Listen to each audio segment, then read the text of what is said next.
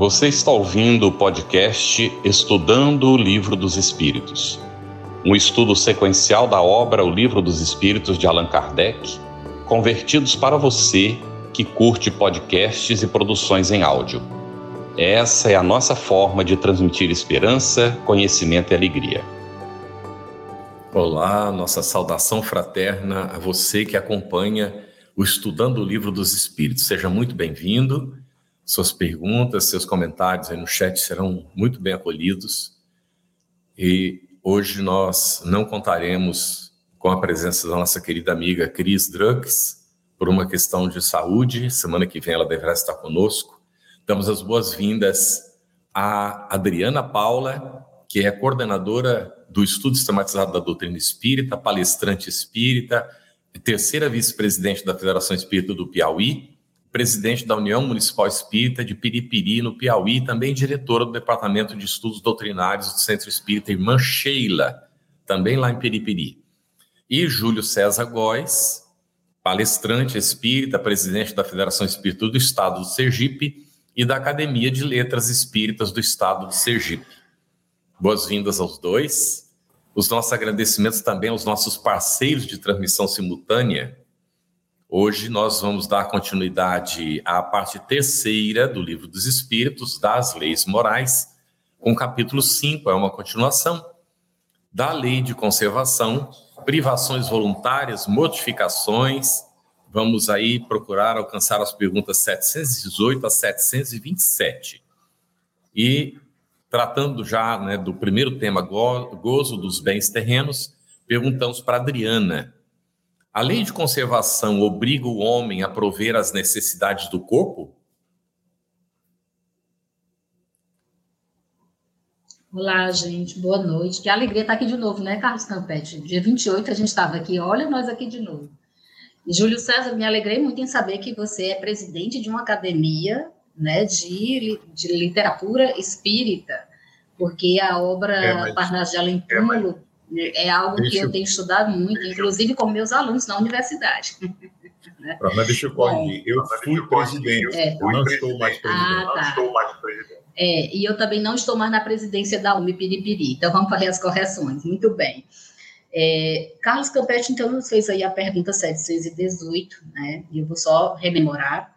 A lei de conservação obriga o homem a prover as necessidades do corpo Kardec indaga aos espíritos e eles respondem de maneira muito categórica: sim, porque sem força e saúde, impossível é o trabalho.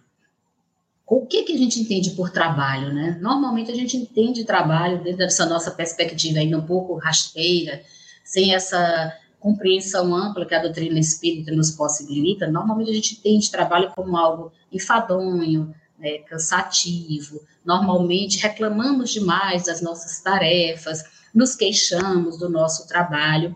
E o trabalho, segundo a perspectiva espírita, lá em Religião dos Espíritos com Emmanuel, o trabalho é o serviço edificante que possibilita aprender a aliás, aprender a criar o bem que ilumina o caminho para a glória da criação. Olha como é diferente essa concepção. Então, a gente precisa compreender que sim, que nós precisamos prover por meio do trabalho as nossas forças para que a gente possa ter saúde e, consequentemente, possamos levar adiante as tarefas que nos foram entregues como divinas oportunidades da nossa evolução. Normalmente, quando nós nos colocamos diante do trabalho, tendo, vendo esse trabalho como uma oportunidade de crescimento, oportunidade de aprendizado, a gente tira o fardo. E normalmente a gente acha que trabalho é um fardo, né? E na realidade é oportunidade bendita, divina oportunidade, como diz aqui o Emmanuel, em Religião dos Espíritos, para que nós possamos fazer o melhor pelos outros e para a quitação do nosso passado. Olha que coisa importante, né? Então, de verdade, a gente precisa do trabalho. É impossível, impossível evoluir sem trabalho.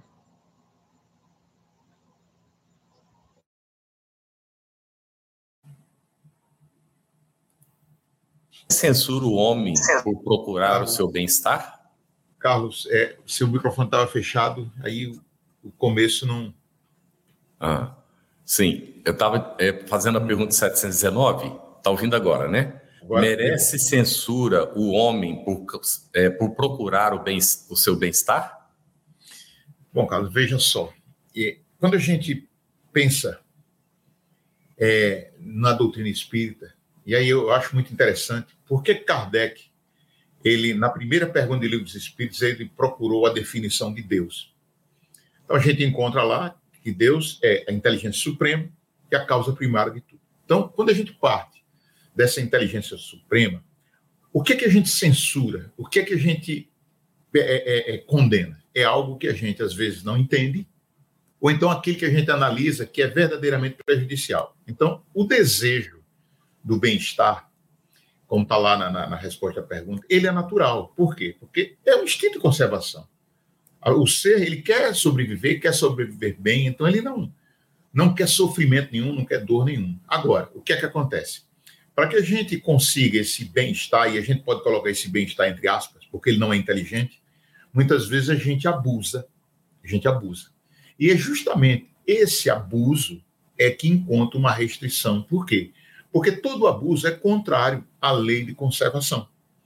Porque o bem-estar não é um problema. Não é você estar tá se sentindo bem, não é você estar tá ali, estar tá bem alimentado, estar tá com, com saúde, você está com conforto. Não, esse não é o problema. O problema é que a gente muitas vezes classifica de bem-estar, de conforto, aquilo que realmente não é. São prazeres puramente materiais e a gente se desvia nisso.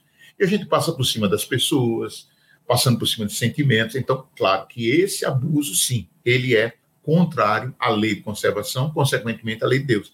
Então, é uma, uma restrição, e aí a própria lei de causa e efeito vai se encarregar de colocar a gente nos trilhos novamente, né? porque tudo na vida tem um preço, tem um custo, e a gente tem que saber pagar por isso. Então, é, é a gente não pode é, é, é achar que ah, tudo aquilo que vai me prejudicar no íntimo, por exemplo, eu posso ter um prazer, posso querer um bem-estar, colocado entre aspas aí, e que prejudica a minha saúde.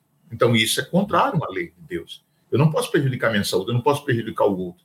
Veja que quando perguntado o maior mandamento é amar ao próximo como a si mesmo. Amar a Deus a gente é fácil, a gente encontra isso aí, mas amar ao próximo como a si mesmo. Então a gente precisa do alto amor, a gente precisa cuidar de nós mesmos para que a gente possa amar o próximo. Então a gente encontra isso aí, aquela questão da inteligência suprema, que tudo é inteligente na criação. Muito bem. Muito obrigado, Júlio. Nós vamos avançando, já estamos com algumas perguntinhas do nosso público que nós vamos atender daqui a pouco. 720, Adriana. São meritórias aos olhos de Deus as privações voluntárias com o objetivo de uma expiação igualmente voluntária? Olha só que pergunta, né? E, e, antes que eu entre nessa questão, eu estava aqui pensando no que o Júlio estava falando e lembrando que o abuso, né, o excesso do bem-estar gera preguiça, né, gera o comodismo, que é, é, é danoso para a evolução do espírito. Tanto que a Joana de Anjos tem um livro intitulado Desafios Existenciais, que ela coloca como um dos grandes desafios da nossa caminhada a preguiça. Por quê? Porque a gente vai se acomodando, vai se acomodando, né? E, e esse, esse comodismo ele vai gerando em nós a estagnação do próprio progresso, né? Interessante. O Emmanuel tem vários textos que tratam da preguiça. Depois, se alguém se interessar, pode até dar uma olhadinha. Bom, a questão 720 fala das privações meritórias, né, e a relação delas com as expiações meritórias. Essa questão é muito interessante, porque os espíritos, eles não dizem nem sim nem não. Eles respondem simplesmente dizendo: fazei o bem aos vossos semelhantes, né? É o mais meritório que tereis, ou seja, mortificar, né, é, se, se, se permitir privações voluntárias, se permitir, né, tormentos, agressões ao corpo físico, ao corpo material, que é um instrumento da nossa evolução, todos nós sabemos disso, é por isso que o Evangelho nos convoca a cuidar do corpo e do espírito. É um instrumento da nossa evolução, um mecanismo de evolução. Sem o corpo material, nós não evoluímos nesse estado espiritual que nós nos encontramos, mas eles deixam a resposta implícita, dizendo que é necessário fazer o bem aos semelhantes. Aí está o verdadeiro mérito.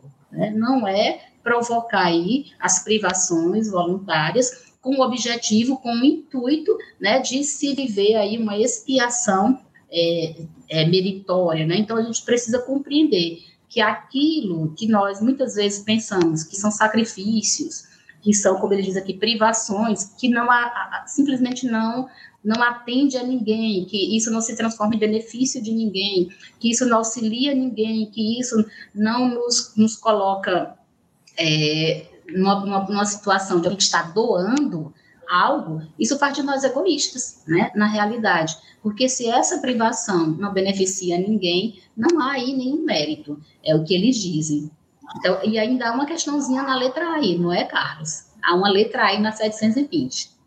Isso, é. Bom, aí isso é, é, isso é porque isso, eles respondem, é porque né? Eles respondem, né? Como, isso, como, como você, você vai continuar você... examinando ainda 720, pode seguir. Sim, vou, pode seguir. Sim, vou continuar. Então, o que, é, o que é interessante.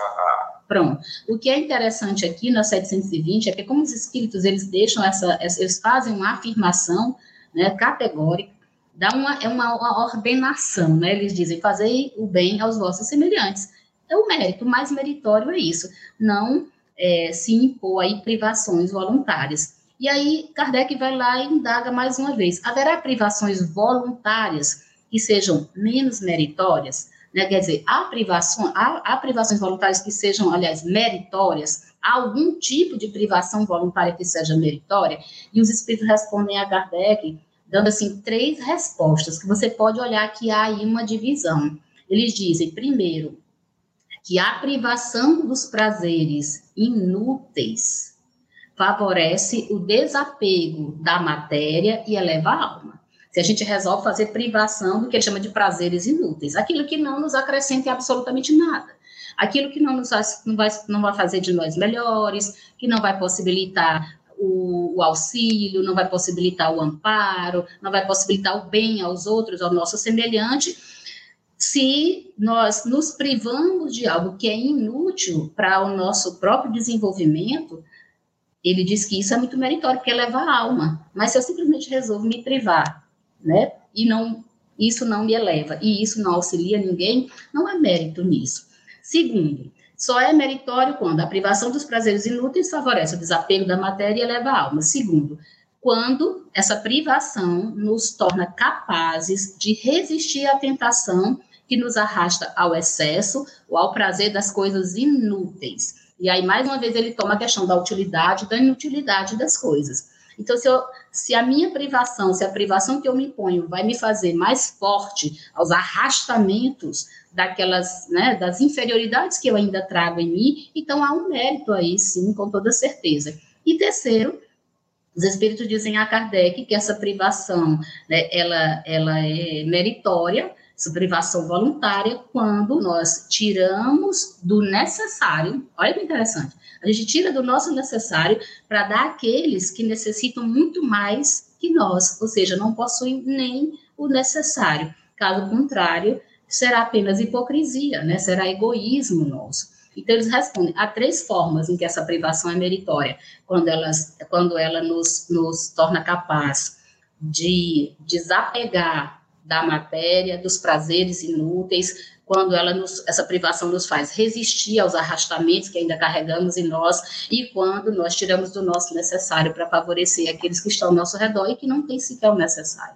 Eis aí a forma de privações meritórias, né? E eles deixam isso muito claro.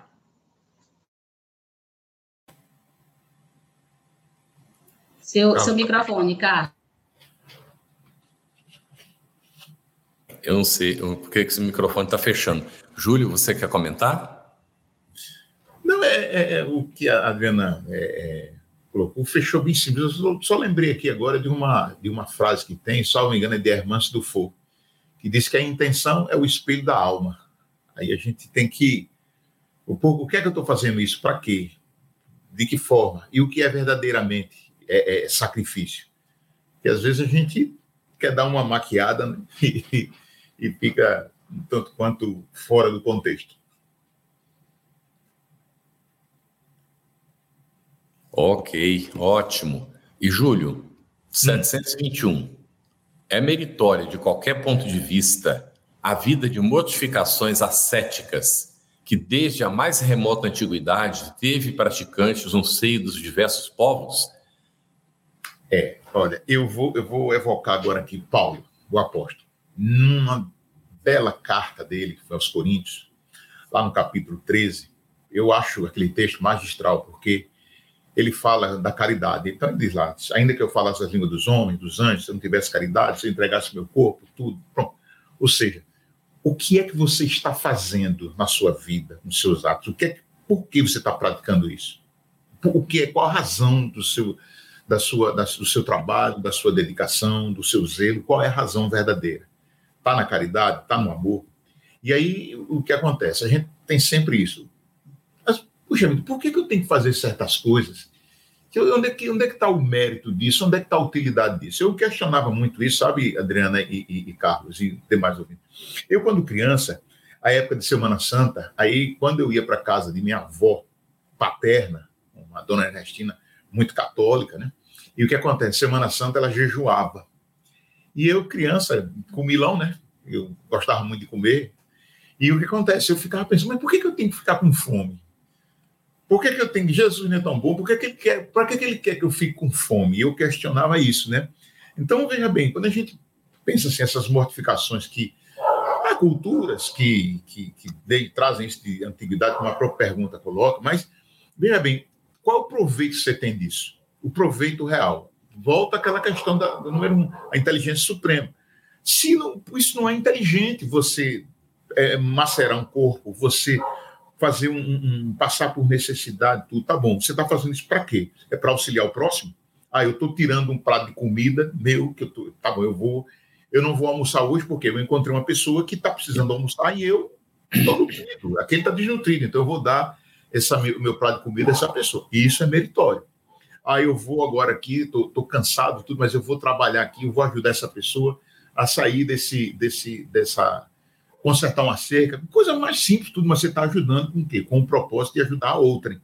Aí sim, agora, qualquer coisa que a gente faça a pretexto de dar dando um colorido à nossa vida, chamando a CNN, a Globo News, a, a CBN, para ver o nosso ato de caridade, aí, meu amigo, você não está fazendo nada, você está trabalhando aí na hipocrisia. Então, quando a gente faz todo e qualquer sacrifício, mas para o auxílio do próximo, aí sim nós estamos expressando a verdadeira caridade. Isso é cristão.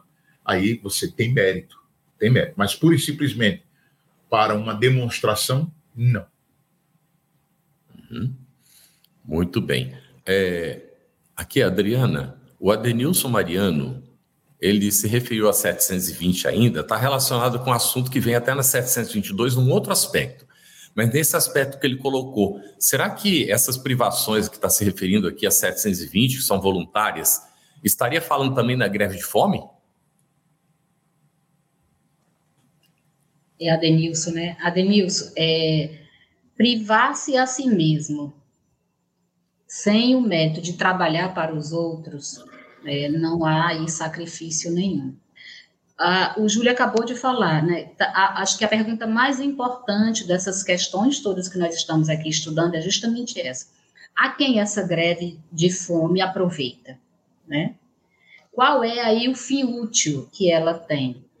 Porque se eu estou fazendo greve de fome, eu resolvi ficar sem comer, porque há pessoas que estão passando pela necessidade de ter o um mínimo de alimento e eu podendo por alguns dias ficar sem comer e beneficiar alguns irmãos meus com alimento, tudo bem, isso é meritório. Mas qual é a utilidade de uma greve de fome? Então, a grande pergunta é essa: a quem ela se aproveita? Qual é o fim útil? Qual é a utilidade? É, na verdade, a gente pode até resumir dizendo assim: para quê? É, a que propósitos eu estou atendendo quando eu decido fazer uma greve de fome? Porque uh, o Júlio também falou ainda agora há pouco que uma das coisas que nós precisamos pensar muito é com qual intenção, né? Qual é a minha intenção ao fazer isso? Por quê? Porque a mente é o leme da vida. Então, tudo aquilo que, se, que está aqui na minha cabeça, que eu estou construindo como sentimentos, né, que me impulsionam na direção de uma determinada atitude, vão me dizer se isso é benéfico, se isso é maléfico. Né? Então, essa greve de fome tem que intuito? Essa é a grande pergunta que você deve fazer. né? Porque se ela serve apenas para propósitos pessoais, individuais, e aí eu não estou nem me referindo, claro que a gente já viu pessoas fazerem greve de fome por um movimento social, tá? Mas qual é o propósito íntimo daquela pessoa para ela estar ali fazendo aquela greve de fome? Aquilo vai beneficiar diretamente alguém? Então, a grande pergunta é essa: a quem ela se aproveita? Reflete sobre isso, medita sobre isso. Eu tenho certeza que você vai encontrar essa resposta, né? Muito bem. O exemplo é Gandhi, né? Que naquela luta pela libertação e depois para um, uma busca de agregação, que foi a maior dificuldade que veio depois, porque na hora de lutar pela libertação da Índia em relação à Inglaterra, ele tá, muitas vezes estava sozinho. Mas depois, quando houve a libertação, na hora de fazer então estabelecimento da administração, aí aparece um monte de gente. Né? E aí os desafios, aquela coisa toda. E ele fez uma senhora greve de fome lá para ver se o pessoal percebia não é, qual era o sentido da coisa. Mas, como você colocou, Adriana, realmente tem que ver qual é a intenção, qual é o propósito disso que está sendo colocado. E o Carlos Campos, olha, ele coloca: em tudo na vida temos que nos situar dentro de uma medida adequada à situação estabelecida pelas leis divinas. Então fica aí né, na consciência de cada um essa responsabilidade e aí nós vamos para outra pergunta que está relacionada com essa, mas num outro sentido. É, aqui vai para o Júlio, já que a Adriana estava comentando, 722, Júlio, será racional a abstenção de certos alimentos prescrita a diversos povos?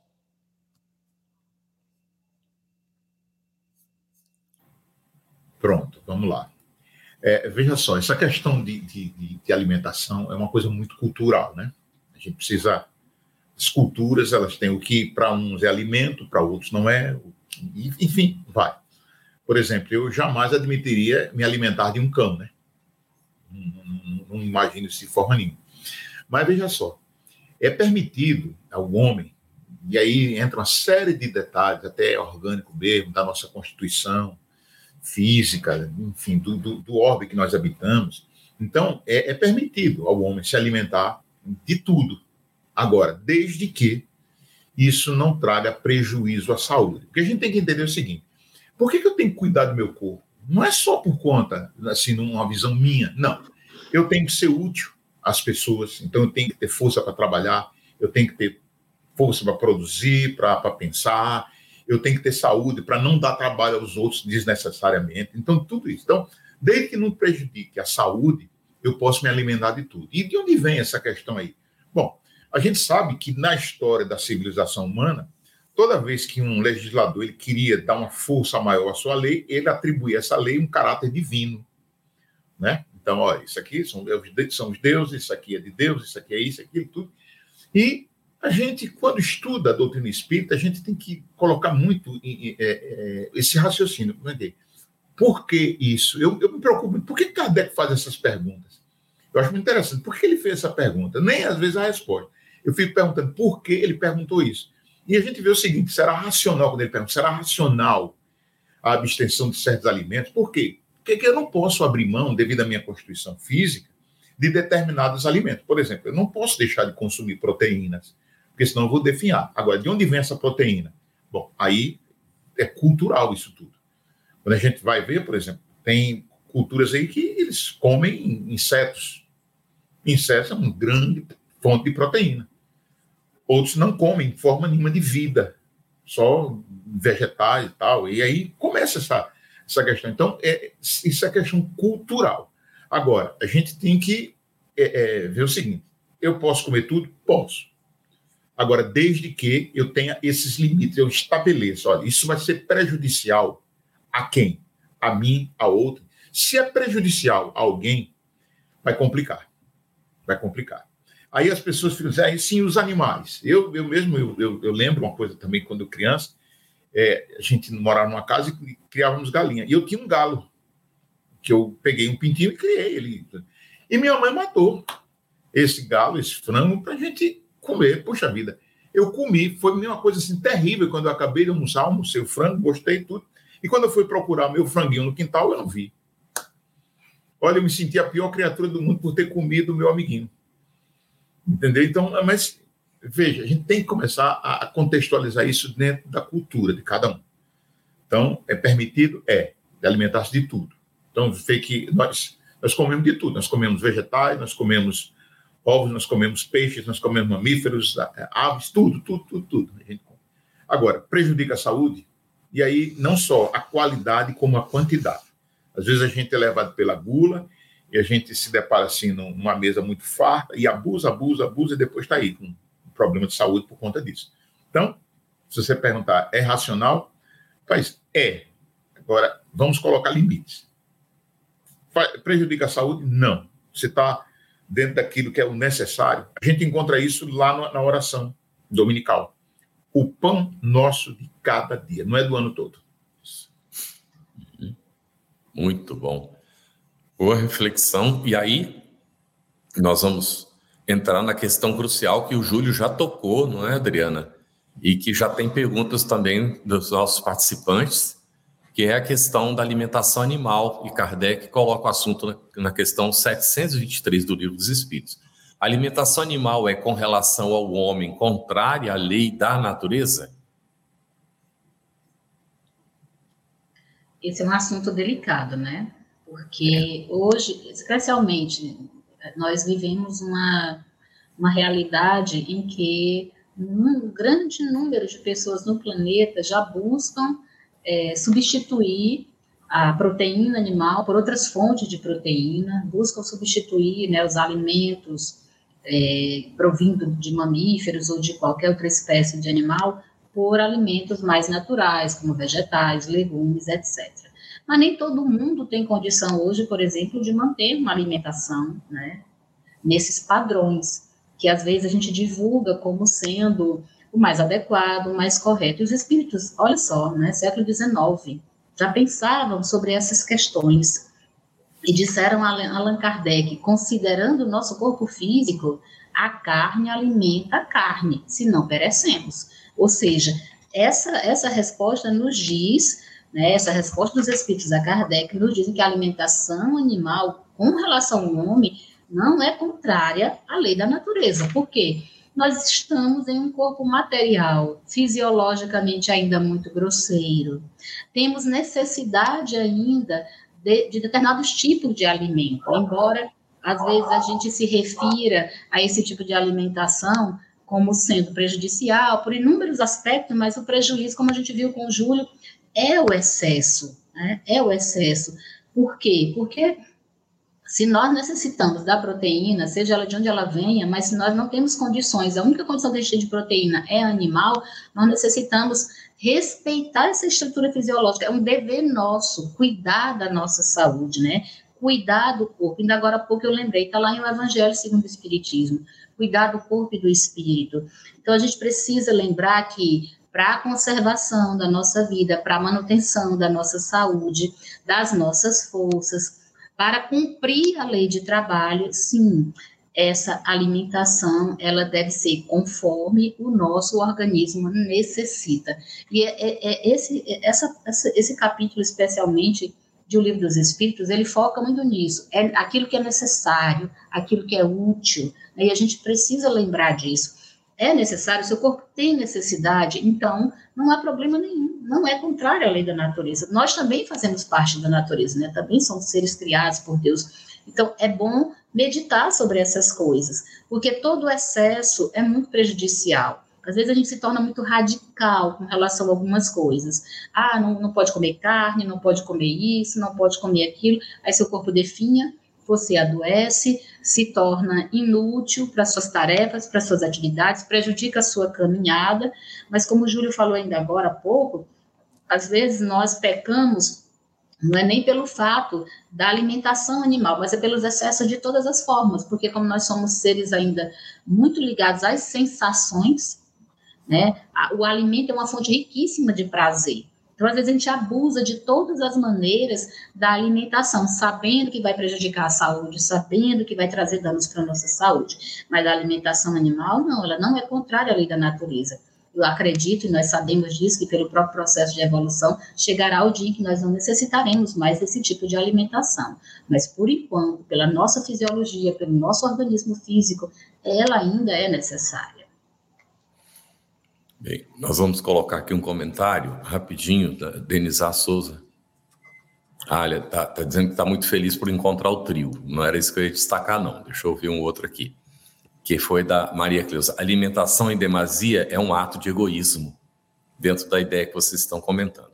E essa questão, gente, a gente tem que ter muito respeito uns pelos outros.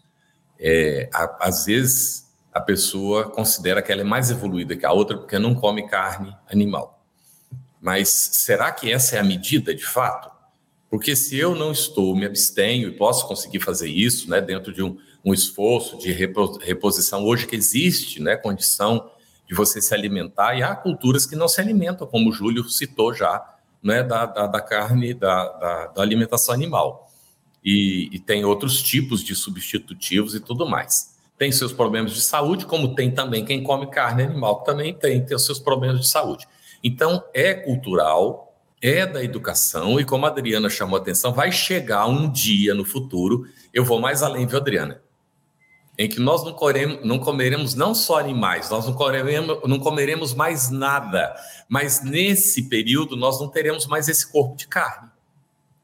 Então, nos respeitar mutuamente é fundamental. A Jane Lima coloca aqui uma questão, Júlio, não é? dentro dessa ideia que a gente está aqui comentando, com muito respeito de uns pelos outros, a Jeane Lima coloca essa questão aqui para nós. Os animais são abatidos cruelmente para alimentação, causando imensas dores e sofrimentos aos mesmos. A Terra entrará no mundo de regeneração com esse tipo de alimentação animal?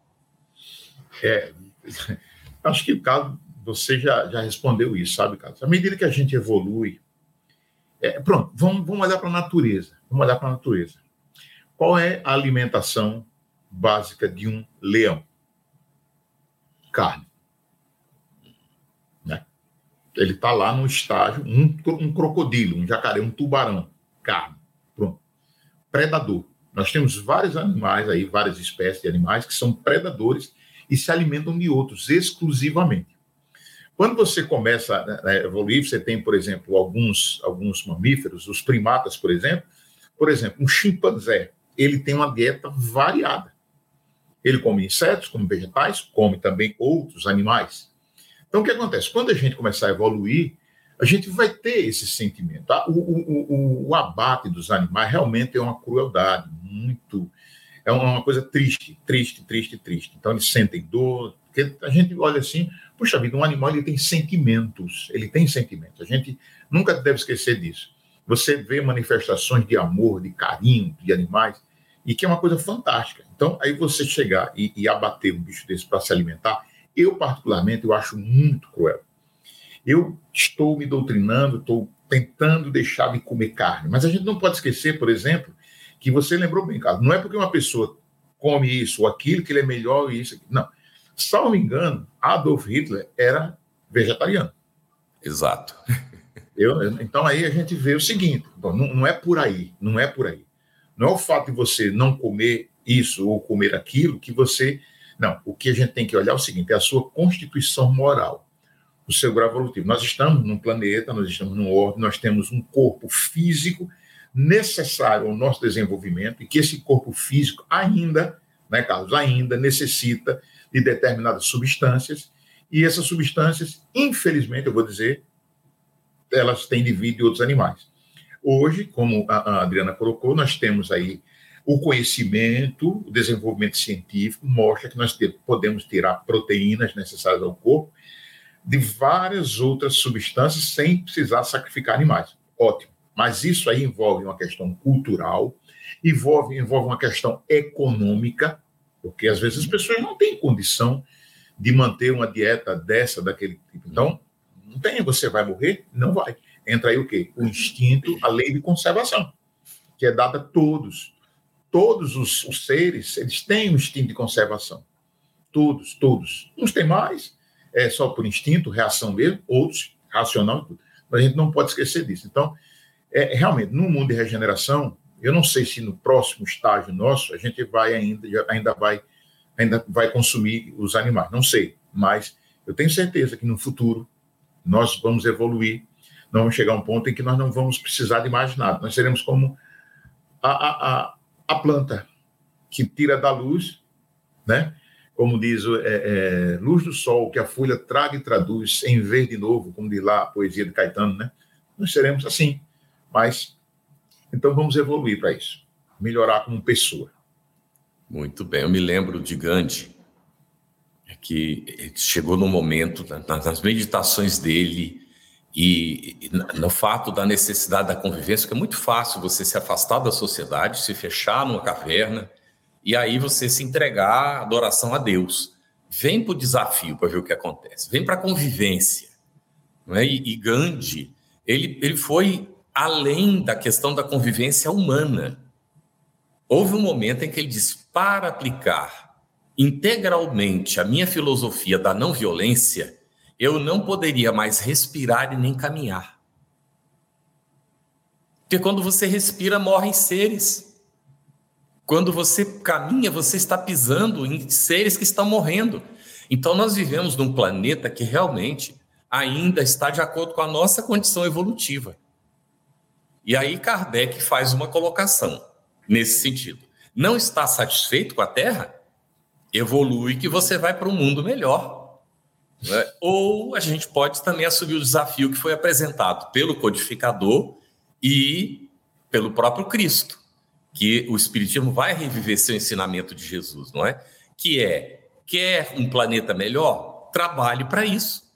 Então, se você já tem condições de uma conquista excelente, faça e trabalhe e siga, porque para todos nós é válido isso. O que conta de fato não é aquilo que a gente fala para os outros, mas se tem autoridade moral aquilo que a gente fala pelo que a gente vive, pelo que a gente pratica.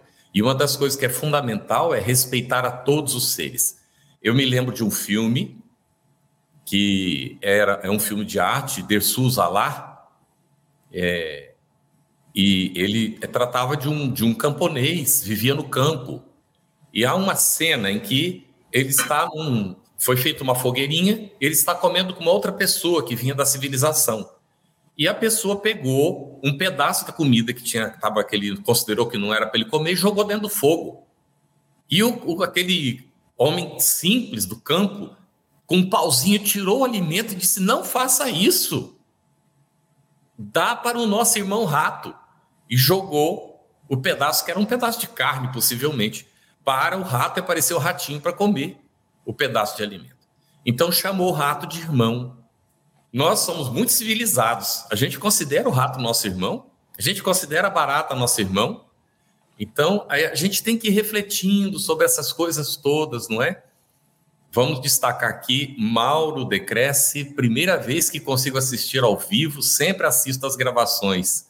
E gratidão, a gente que agradece, Mauro, sua manifestação, a todos que estão vindo, conseguindo pela primeira vez, muito bem-vindos, os que já estão há mais tempo, uma satisfação imensa nós estamos aqui estudando juntos né, o Livro dos Espíritos. E Sirlei Marzani, a sua pergunta já foi respondida dentro desses comentários todos. Seria, por exemplo, parar de comer carne pelos irmãos animais? Então, é uma questão de foro íntimo, tá bem, é, Cirlei? É, o, o Júlio disse que ele está nessa luta para conseguir chegar lá. Então, tem várias pessoas que estão nessa luta, outras não estão. Todos devemos nos respeitar é? e fazer o máximo que a gente puder em favor do nosso semelhante, considerando que os animais também são nossos semelhantes, mas com todo respeito nós temos que respeitar a evolução de cada um, não é? Agora, 724, eu acho que é para Adriana, né? Será meritório abster-se o homem da alimentação animal? Agora, olha o aspecto que o Kardec está colocando. Ou de outra qualquer, por expiação? Fechado, isso. Uhum. Olha só como é sábia a resposta dos espíritos, porque aqui é um outro contexto, né? Isso. Será meritório abster-se o homem da alimentação animal de qualquer outra alimentação por expiação? E eles respondem sim, se praticar essa privação em benefício dos outros. Né? A gente vem batendo nessa questão aqui, né, reiterando essa questão desde quando a gente começou aqui a primeira pergunta, 718. Né? Se é, eu vou me abster de alimento, seja animal ou de qualquer outro alimento, em benefício dos outros, há sim aí o mérito. Por que, que há mérito? Porque aos olhos de Deus, Só há mortificação havendo privação séria e útil. Se não é apenas hipocrisia, a gente falou disso ainda agora há pouco, né? Então, se eu estou me privando para alimentar outras criaturas, irmãos meus que estão passando por necessidade de básica de alimento, assim aí um grande um grande mérito. Por isso é que qualificamos, dizem os espíritos Allan Kardec, de hipócritas os que apenas aparentemente se privam de alguma coisa. E isso a gente já comentou lá na 720, né? Ele até coloca aí entre parênteses. Então, se privar do alimento para beneficiar alguém que está passando por necessidades, sim, é um mérito. Né? Eu lembro quando eu era criança, o Júlio contando as histórias dele, eu lembro quando eu, eu tinha seis, sete anos de idade, minha mãe trabalhava fora, eu era a irmã mais velha, e a gente morava num bairro que muito próximo havia um parque industrial e havia muitas casinhas de periferia. E era muito comum, muito comum ali na década de 80, as pessoas aos sábados irem pedir alimento nas portas das nossas casas pedir um, um, um alimento, um arroz, um feijão para alimentar os filhos. E eu, na minha inocência, alguém bateu no portão, eu corri, entrei em casa, peguei um pacote de arroz que tinha em casa. Tinha sete anos. Entreguei para a senhora, ela muito feliz foi embora. Quando minha mãe chegou para fazer o alimento, que ela procurou esse arroz, não achou. E ela perguntou o que, que tinha feito, se alguém tinha pegado, e eu calada, muda. Eu disse, meu Deus, eu digo ou não digo, digo ou não digo. Aí eu falei, mãe, uma senhorinha passou com três crianças pedindo arroz e eu dei. Ela disse, não tem problema. A gente vai comer legume, feijão e o frango que eu fiz para vocês. Então, é, se a gente faz em benefício do outro, há sim mérito. Mas na grande maioria das vezes, a gente deixa de comer determinados alimentos, muda uma dieta todinha, né? tira, tira toda uma, uma série de alimentos da nossa, da nossa vida e não transforma isso em benefício para ninguém. Não auxilia ninguém com isso. Então, é, ne, é nessas condições que há o mérito. É se a privação vai se transformar em benefício para os outros. Né? Essa é a condição primordial. Muito bem. Nós temos. O Carlos Campos colocou uma, uma questão que é com ainda dentro disso, com relação ao consumo da carne, como entender a questão 129 de Consolador, onde Emmanuel cita que é lamentável que o ser humano ainda se alimente de carne. Vou colocar para vocês aqui é, eu li um livro uma vez de que o autor disse que ele, é, o Chico era vegetariano. Ele escreveu isso no livro dele. E eu fiquei com aquela dúvida porque sabia que o Chico comia carne. A gente tinha várias referências né, do Chico comendo carne. Então. E aí perguntei para o Raul Teixeira um dia. Falei, Raul, né, tem esse autor, escreveu isso. E ele disse sim, o Chico passou um tempo sem comer carne. Quando ele recebeu esses, essa, é, essa, essas orientações de Emmanuel. Então ele parou de comer carne um tempo. E quando esse autor escreveu o livro, o Chico não estava comendo carne. Mas um dia o Chico estava muito debilitado de saúde, com muitas dificuldades, e Emmanuel disse a ele: Chico, de onde você vai retirar energia para atender a todas as pessoas que lhe buscam agora e que continuarão te buscar? Então, ele não tinha um substitutivo, não tinha uma condição de manter a organização física com energia suficiente, e é o que pode acontecer, é pelo menos o que nós entendemos. Mas a questão lá diz que é um erro evolutivo.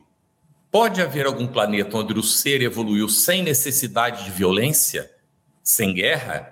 A gente aqui da Terra olha e diz assim: não, de jeito nenhum, mas tem. Tem, tem planetas que evoluíram sem nenhuma guerra. E tem planetas onde nunca se matou um animal para comer. Tem. Mas nós, seres humanos, escolhemos e sofremos as consequências até hoje. E nós não vamos mudar isso brigando uns com os outros e nem impondo para os outros as nossas convicções. É fruto da evolução, que para nós levará mais tempo do que para os outros nesse aspecto. Enquanto agarrados à matéria, nós seguiremos reencarnando. Quanto mais nós nos desprendemos dela, Agora vou perguntar: Bezerra de Menezes comia carne? Comia. Allan Kardec comia carne? Comia. Então vejam lá, para vocês verem, não é que a questão dessa discussão, gente, é de foro íntimo. A questão é de cada um. Você está convencido de que não deve comer? Não coma. Não tente impor ao outro para não brigar com o outro, porque é pior você brigar com o outro do que o outro comer um animal. Nessa situação. O dia que ele se convencer, ele vai deixar também. E acabou. Chegou o seu momento, não é? De crescer, tá bem? Então a gente agradece as perguntas relacionadas com o assunto. Elas são oportunas para a gente examinar, para a gente aprofundar aqui a questão, não é isso, gente? Bom, nós vamos é, seguir. É, tem várias perguntas aqui é, relacionadas com esses assuntos, não é? E, inclusive, a Hilde Oliver coloca: já vi um vídeo a respeito da vampirização quando estão abatendo animais. Então, a carne consumida traz essa vibração. André Luiz descreve, inclusive, como é o ambiente de um matadouro. E, e de fato, é, é, é apavorante não é? para a gente ver essas coisas. Então, é uma questão, Hilde, de fato acontece isso, é a espíritos que desencantam tão agarrado ao campo material que precisam das vibrações animais e onde eles vão encontrar o plasma que vai alimentar o seu perispírito grosseiro. Eles sentem fome no mundo espiritual, não tem comida. Então eles vão nesses lugares ou vão estar em volta das mesas ou píparas que estão com aquelas comidas fumegantes isso está descrito pela literatura, tudo nós sabemos. Mas eles não vão só onde está a carne animal, não. Eles onde estão os outros alimentos também. Tanto é que nas culturas antigas, os japoneses, por exemplo, colocavam arroz para os, os, os é, ancestrais mortos, para eles se alimentarem. Porque é o alimento básico não é para eles. Então, isso é cultural e a gente tem né, que, que respeitar, tá bem? Traz a vibração naturalmente, né, daquela o animal sofre. E há um, um, uma colocação que a gente leu também, não é? De que a gente, é, e eu creio que foi o próprio Emmanuel quem coloca isso, a gente alimenta o franguinho. Ele se acostuma a receber o alimento da gente. Lá um belo dia a gente pega o franguinho e mata para comer. O princípio espiritual, ele não entende o que está acontecendo. Ele não compreende, ele não tem condição de compreender o que está acontecendo, mas seguirá o seu processo evolutivo. Certo? Então, tudo isso para a nossa reflexão, sem querer dar lição de moral para ninguém, porque a gente não tem moral para dar lição de moral para os outros. O que vale, de fato, é nós nos respeitarmos e seguirmos adiante, tá bem, gente? Bom, o nosso tempo vai avançando, temos vários comentários aqui das perguntas, a gente vai examinar, mas vamos para 725, Júlio, hum. é, que diz que se deve pensar das mutilações operadas no corpo do homem ou dos animais. É um outro é. aspecto não é? É, isso é, é, é uma coisa muito para a gente pensar bastante. Eu vou contar um, um, uma passagem, um fato que eu presenciei. Nós temos aqui uma cidade chamada São Cristóvão e há uma, uma, uma festividade em que as pessoas fazem as suas promessas, vão pagar as promessas para o Senhor dos Passos, que é o padroeiro lá. E um sujeito subiu uma, uma ladeira e ele carregava uma pedra enorme na cabeça de joelho ele subir. Então ele foi, quando chegou lá em cima, ele estava com o joelho todo esfolado e teve que ser amparado por pessoas e foi conduzido para um, uma maca e carregado tudo. E aí uma pessoa que estava comigo olha que demonstração de fé maravilhosa. Você não acha não? Você que é espírita? Eu digo, tá bom. Aquilo ajudou a quem? Para que que Deus quer um camarada com o joelho estourado? Não seria melhor ele estar sadio e, e, e amanhã ele estar num asilo, num orfanato, fazendo visita no hospital, ele trabalhar para alguém, usar a força do trabalho dele. Então, agora ele está lá, o joelho estourado, ele vai precisar de, de, de, de um atendimento médico, e o médico que vai atender, ele poderia estar atendendo a outra pessoa. Então, Isso. E, aí, e que fé é essa? A fé ela tem que ser racional, ela tem que ser produtiva. Aí eu disse: olha, vamos para a Bíblia, vamos, vamos lá, para Tiago. Tua fé sem obra vai te salvar? Não, não vai. Então a gente precisa começar a, a ter esses, esses, questionamentos. Então, aí volta aquela questão: por que você está fazendo isso? Qual é o seu propósito? Você está se mutilando, você está mutilando o animal, para quê? O que, que você quer com isso? Então, pergunte a você mesmo. Faça aquela interrogação íntima: por que, que eu estou fazendo isso? Então, eu, eu vou. Eu, para mim, ser agradável a Deus, a gente tem que pensar o seguinte: Deus se agrada de quê? Daquilo que é útil, daquilo que é bom, daquilo que é belo. Toda vez que eu estou contrariando essa, essa ordem de grandeza das coisas, da utilidade, da bondade, da beleza real, Isso eu estou contrariando uma lei natural, porque a lei natural, a gente vê o seguinte, nesse capítulo que a gente está estudando essa parte, a lei do progresso, tudo tem que progredir, tudo. Você falou agora aqui do princípio lá inteligente que tem no animal, que é abatido, ele vai seguir, ele não vai entender aquilo, porque não tem a razão ainda, não tem a condição de entender, mas ele prossegue, vai progredindo. Então, vamos galgando esses estágios. Aí, a nossa, a nossa percepção, ela ganha, assim, digamos, uma nova dimensão. E você tocou num ponto muito interessante, cara, tem que ter o respeito. Os nossos estágios evolutivos, níveis culturais, de entendimento, tudo, tudo, tudo, nos colocam em posições diferentes, posições diferentes. Mas nós somos iguais, nós estamos nessa estrada evoluindo. É só a gente fazer uma comparação. Um professor, ele chega numa sala de aula, ele dá a mesma aula para 20 alunos. Os 20 alunos vão compreender exatamente igual, vão ter a mesma percepção da aula? Não, não. Uns vão compreender dessa forma, outros, até por isso que é preciso se estudar mais, é preciso se refletir. Então a gente está nesse dia a dia, na nossa vida, puxa vida, vamos observar os nossos irmãos, vamos observar nós mesmos, que é muito importante nós olharmos para dentro de nós, e sempre a pergunta, por que eu estou fazendo isso? Eu vou lá para Irmãs do Fogo. A intenção é o espelho da alma. E vou para Paulo também. Por que, que você está fazendo? Por que, que você está doando seu corpo? Por que, que você está entregando todos os seus bens? Você está evoluindo, é, conquistando cultura, conhecimento. Para quê? Qual o seu objetivo? Esse objetivo é que vai dizer se isso é agradável a Deus ou não. Então, quando a gente pensa em mutilar o corpo, para que você está fazendo isso? Você tem um, um, instinto de conservação, uma lei de conservação que te manda cuidar do teu corpo.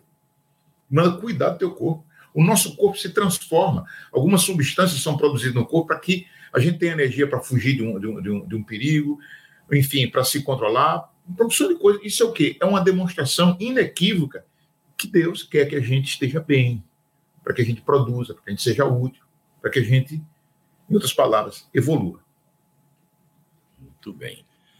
Olha, aqui a Darcy colocou: boa noite, queridos amigos. Vamos ouvir e beber desses ensinamentos preciosos para o nosso corpo e espírito. Ela colocou isso às 21 e 12, não é? Não, às 20 e 12, acho que foi 20 e 12, se não, me engano.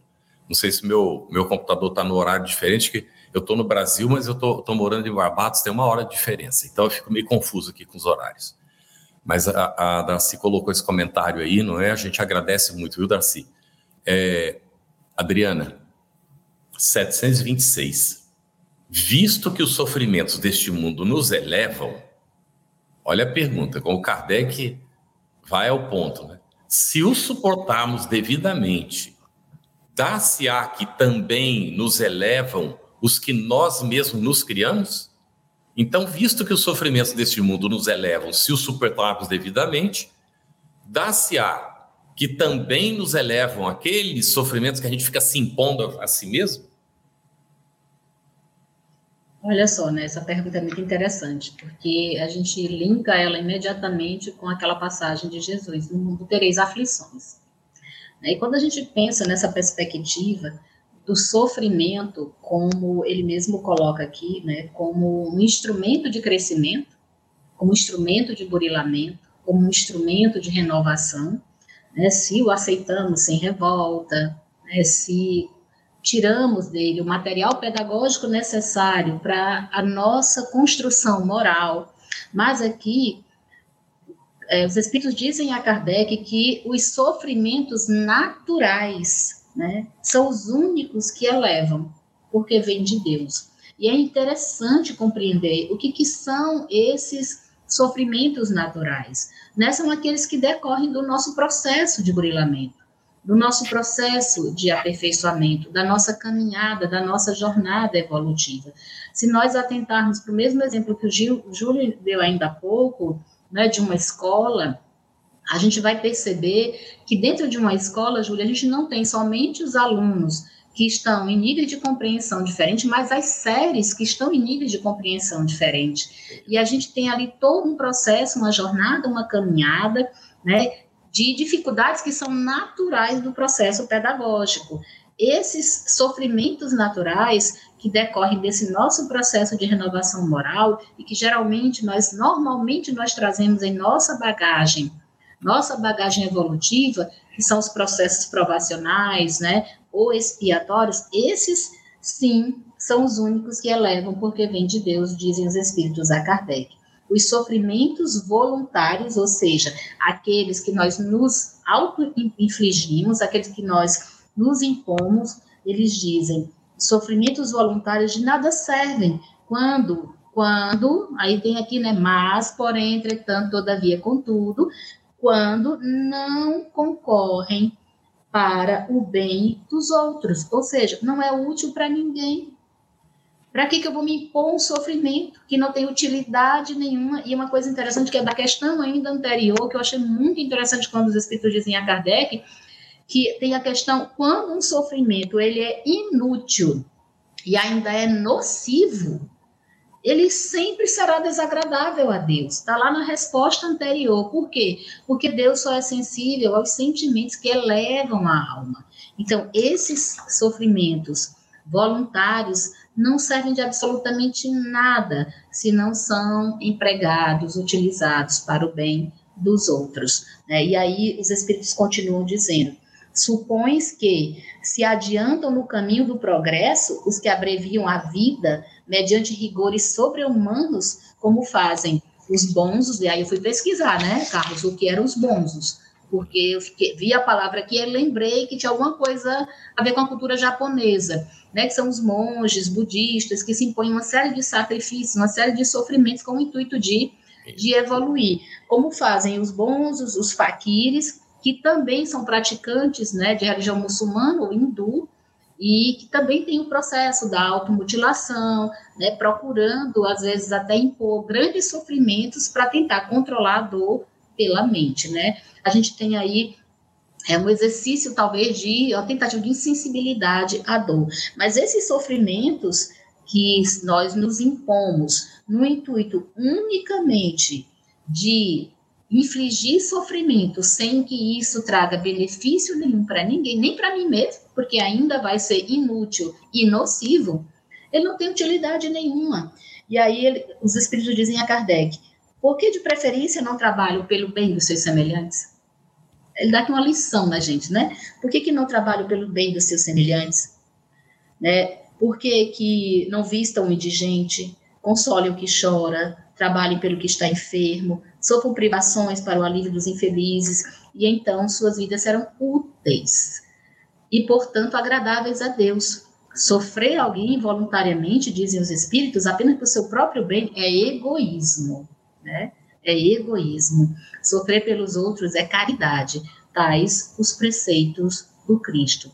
Então, nós, a gente lembra, né, dos estudos do Evangelho, que é necessário mortificar, sim, né, o nosso orgulho, que a gente vai ver até mais na frente, o nosso egoísmo, mas se infligir autos, né, a, a auto, automutilação, sofrimentos voluntários, no intuito de, de evoluir ou de progredir mais rápido, isso é por ilusão, porque além de ser inútil, é nocivo. Né, é nocivo a lei de progresso, é nocivo para a lei de trabalho, né, eu vou me impedir de desenvolver minhas tarefas, então não há aí uma razão de ser desse sofrimento voluntário autoimposto. É bom lembrar disso. Muito bem, Adriana. O Júlio, Oi. É, na sequência, 727, Kardec vai colocar: uma vez que não devemos criar sofrimentos voluntários, que nenhuma utilidade tenham para outrem, como a Adriana acabou de explicar, deveremos cuidar de preservarmos dos que prevejamos ou nos ameacem? Pronto, isso é, é, é muito interessante quando eu analiso por que Kardec pergunta as coisas, né? Porque veja só, é, a gente fugir de um perigo, de um sofrimento, isso é uma coisa instintiva. É instintiva. Todos os seres aqui no nosso mundo, eles têm isso, até os vegetais, até os vegetais. A gente, você chega assim, por exemplo, uma barata. Você falou em barata. Quando você se aproxima de uma barata, o que, é que ela vê? Ela vê aquele bicho enorme que pode esmagá-la. Então, o que, é que ela faz? Ela foge. Não quer nem saber. Você encontra, por exemplo, uma laquesa muta, uma surucucu pico de jaca. Ela vê você, você não é uma presa, então você é uma ameaça. Então ela vai atacar para defender. É um instinto de conservação que fala em tudo. Então nós não nós somos animais. Estamos num estágio evolutivo diferente, mas nós temos, carregamos conosco vários instintos que à medida que nós evoluímos, nós transformamos esses instintos em sentimentos. Está lá na, na, lei de amor no Evangelho. Então a gente precisa começar a colocar isso aí. Então, vamos lá. No estágio em que nós nos encontramos, o que é que é importante? Você até colocou, por que, que eu vou fugir do mundo? Por que, que eu vou me trancar num mosteiro, numa ilha deserta que só tem eu, vou ficar ali meditando, me alimentando só de vegetais, da água, isso, aquilo, tudo orando. Tudo bem, beleza, beleza. Mas o que é que você está fazendo para o outro, para ajudar o outro, para o progresso, do, num contexto mais amplo? Nada. Nada. Então você está sendo egoísta. Então a gente precisa começar a ver isso aí. Por que, que eu tenho que, que pegar o meu corpo, mortificar o corpo? Não. Eu preciso trabalhar o meu orgulho, o meu egoísmo. A gente falou muito de Paulo hoje aqui, né? Vamos lembrar do, do livro Paulo e Estevão. Aí a gente vê o seguinte: o pai de Gesiel, Estevão, né? Depois ele vai ser Estevão. Ele lá tem aquela confusão lá com os legisladores lá e ele foi ameaçado de perder tudo, realmente iam tomar tudo dele. Foi o que ele fez? Ele se revoltou. Então, ele foi tomado por uma revolta e tocou fogo em tudo. E aí o que acontece? As consequências, lei de causa e efeito. O Gesiel assumiu a culpa para privar o pai da punição. E aí não deu certo. Mas aí, quando ele foi condenado para ir lá para as galeras, e o que foi que ele fez? A irmã, Abigail, toda. Ele, não, não se incomode, não, eu vou resistir, Deus está. Isso é o que? É a resignação. Mostra que você não está preocupado com o seu corpo em excesso, só com o seu corpo. Não. Você está muito mais preocupado com o seu íntimo, com o, a alma, com os valores espirituais. Porque a gente tem que entender uma coisa. A gente, qual é a nossa permanência aqui no plano material? Puxa vida, vamos botar a, questão média aí, 73 anos. O que são 73 anos diante da imortalidade? Nada, um piscar de olhos. Então a gente tem que ver o seguinte: bom, quais são os meus verdadeiros tesouros? E aí Jesus, quando fala, me diga onde está o teu tesouro, está o teu coração, o que é que eu me apego? O que é que eu estou me apegando? Então, a gente se preservar dos perigos, que há aquele pico está ameaçando, isso é natural. Agora, mais uma vez, a gente tem que ver o seguinte: isso tem alguma utilidade? Eu estou trabalhando o, o meu, meu íntimo, meu valor, é, é, eu estou sendo resignado, eu estou aceitando as minhas provações, e como espírita, que a gente estuda tanto a lei de causa e efeito, será que eu, eu estou encarando todas as minhas dificuldades, os meus sofrimentos, minhas dores? Muitas vezes são necessidades kármicas que eu tenho que passar por aquilo. Então eu preciso ter resignação. A resignação, o entendimento daquilo, porque senão vira revolta, senão vira é, hipocrisia. Então a gente precisa colocar isso muito bem né, né, né, balanceado para que a gente não não tenha avaliações equivocadas. E outra coisa, a gente também tem que enxergar o seguinte, como o próprio Kardec ele recebe essa, essa informação na, na resposta essa pergunta. A gente tem que olhar o contexto que nós estamos. O contexto. Nossos valores hoje, a nossa percepção hoje enquanto sociedade, enquanto individualidade, é muito diferente daqui, da percepção que nós tínhamos há 100, 200, 300 anos atrás. A gente precisa entender isso. Então, veja só, se queimava uma pessoa na, na fogueira da Inquisição, que é porque ela, é, o fogo purificava. Aquilo era aceitável à época. Hoje não é mais.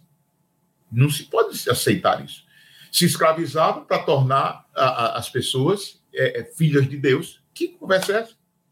Mas eram padrões, eram valores que a sociedade tinha naquela época. Mas nós evoluímos, então vamos menos. Vamos, a gente tem que procurar é, dar um, uma trabalhada no egoísmo, no orgulho, na vaidade, nessas coisas.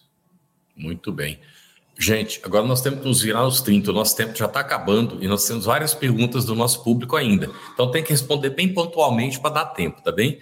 Primeiro vou botar um destaque da Deise Silva. Boa noite, maratonei os três programas que a FEB oferece e hoje estou assistindo ao vivo. Os três são o Estudando o Livro dos Espíritos, segunda-feira, 20 horas, Estudando o Livro dos Médios, na terça-feira, 20 horas, Estudando o Evangelho segundo o Espiritismo, às 21h30, na quinta-feira. E assim que terminar o Evangelho, que ele deve terminar no final deste ano, nós entraremos para o estudo do céu e inferno, está bem? Vamos lá. Então, é, a Deise segue dizendo: estudei essas obras, mas vocês apresentaram de forma brilhante. Parabéns a todos. E a vocês também, Deise, pelas perguntas apresentadas, pelos comentários que vocês fazem que enriquecem o nosso estudo. Então, agradecimentos mútuos e vamos seguir estudando. Ângela Sancho vai fazer duas perguntas. Adriana, bem assim, no se vira nos 30 mesmo, tá? O que dizer das pessoas que se excedem nos vícios? Será que em algum momento percebem essa imperfeição? Se não as vencem, estão fadadas a espiar? Muito brevemente, a gente precisa lembrar que todo excesso né, traz uma consequência. Pela própria lei de ação e reação, a gente sabe que os vícios, como o próprio nome já diz, né, se dão em decorrência dos excessos, de todos os tipos. A gente não vai elencar aqui quais. Né, e, obviamente, pela própria lei divina, nós teremos sim que resgatar, né, que reeducar o espírito imortal diante desses equívocos cometidos, sempre, né, para que a gente possa evoluir. Muito bem. Excelente. É, aí tá. Todo mundo vai evoluir, as pessoas vão vencer os seus vícios em algum momento, todos nós vamos, não é?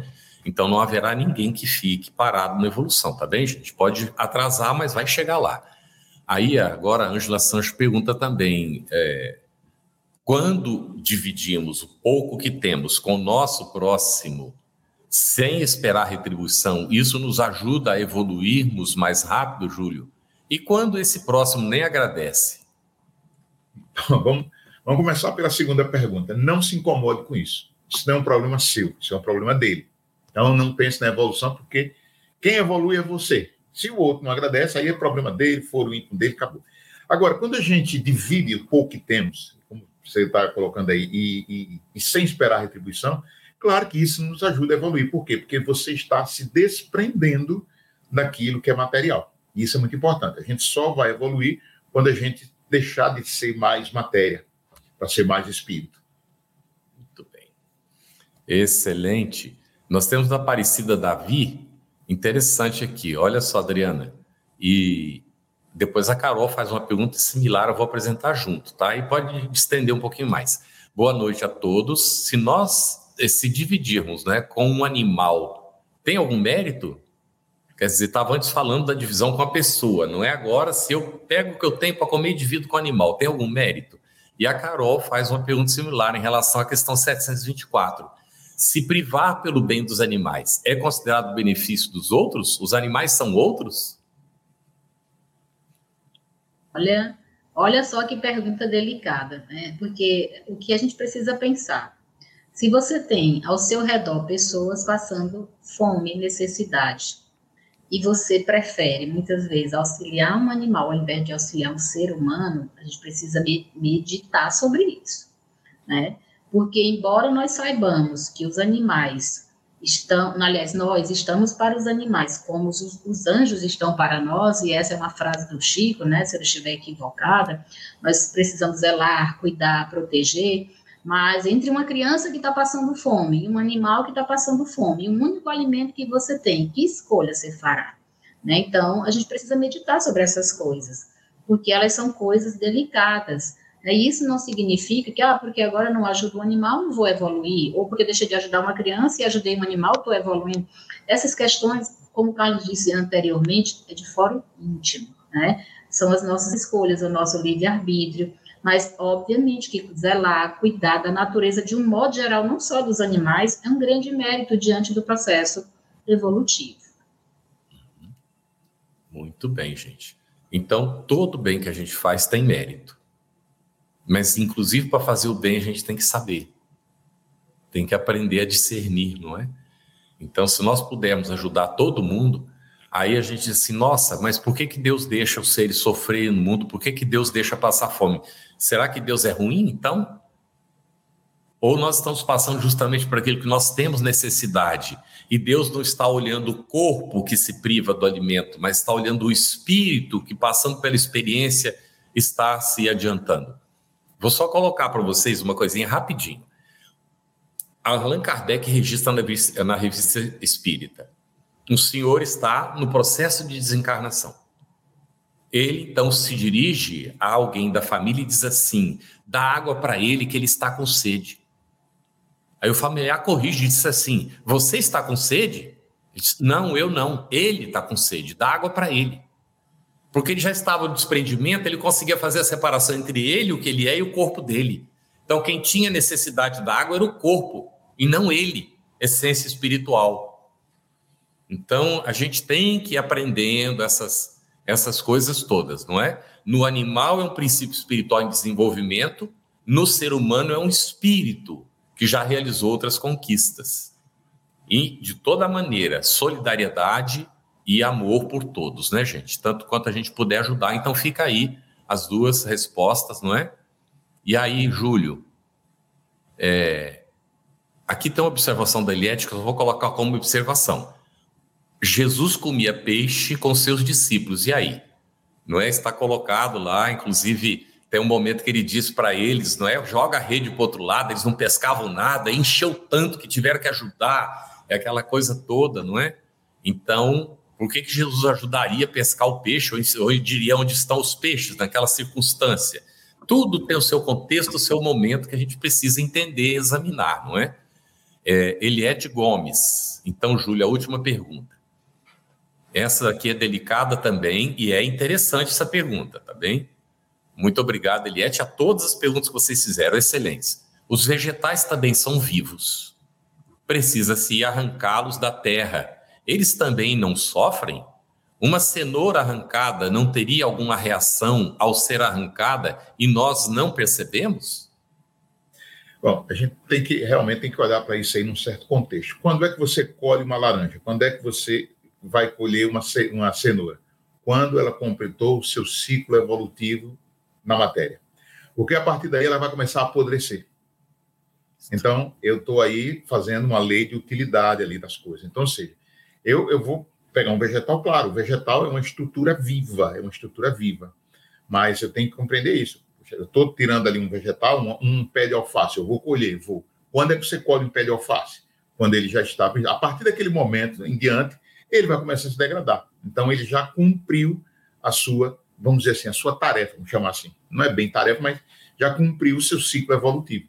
Então a gente precisa começar a colocar isso aí num contexto. E é muito delicado isso, porque não é o que você come, a gente está aqui, o que você precisa comer, é como você come, por que você come. Eu não estou comendo com a gula, eu não estou exagerando, eu não estou. Então, eu estou tentando sobreviver. Eu estou comendo para sobreviver e não vivendo para comer. Diferente. Porque se a gente for partir disso, a informação aqui que eu passei, e foi, foi concordando por causa que ele é muito mais conhecimento que eu, Hitler era vegetariano. Você ouviu uma produção da Federação Espírita Brasileira. Para saber mais, siga o arroba FebTV Brasil no YouTube, Instagram e Facebook. E o arroba no Instagram. Ative o sininho para receber as notificações e ficar por dentro da nossa programação. Até o próximo estudo.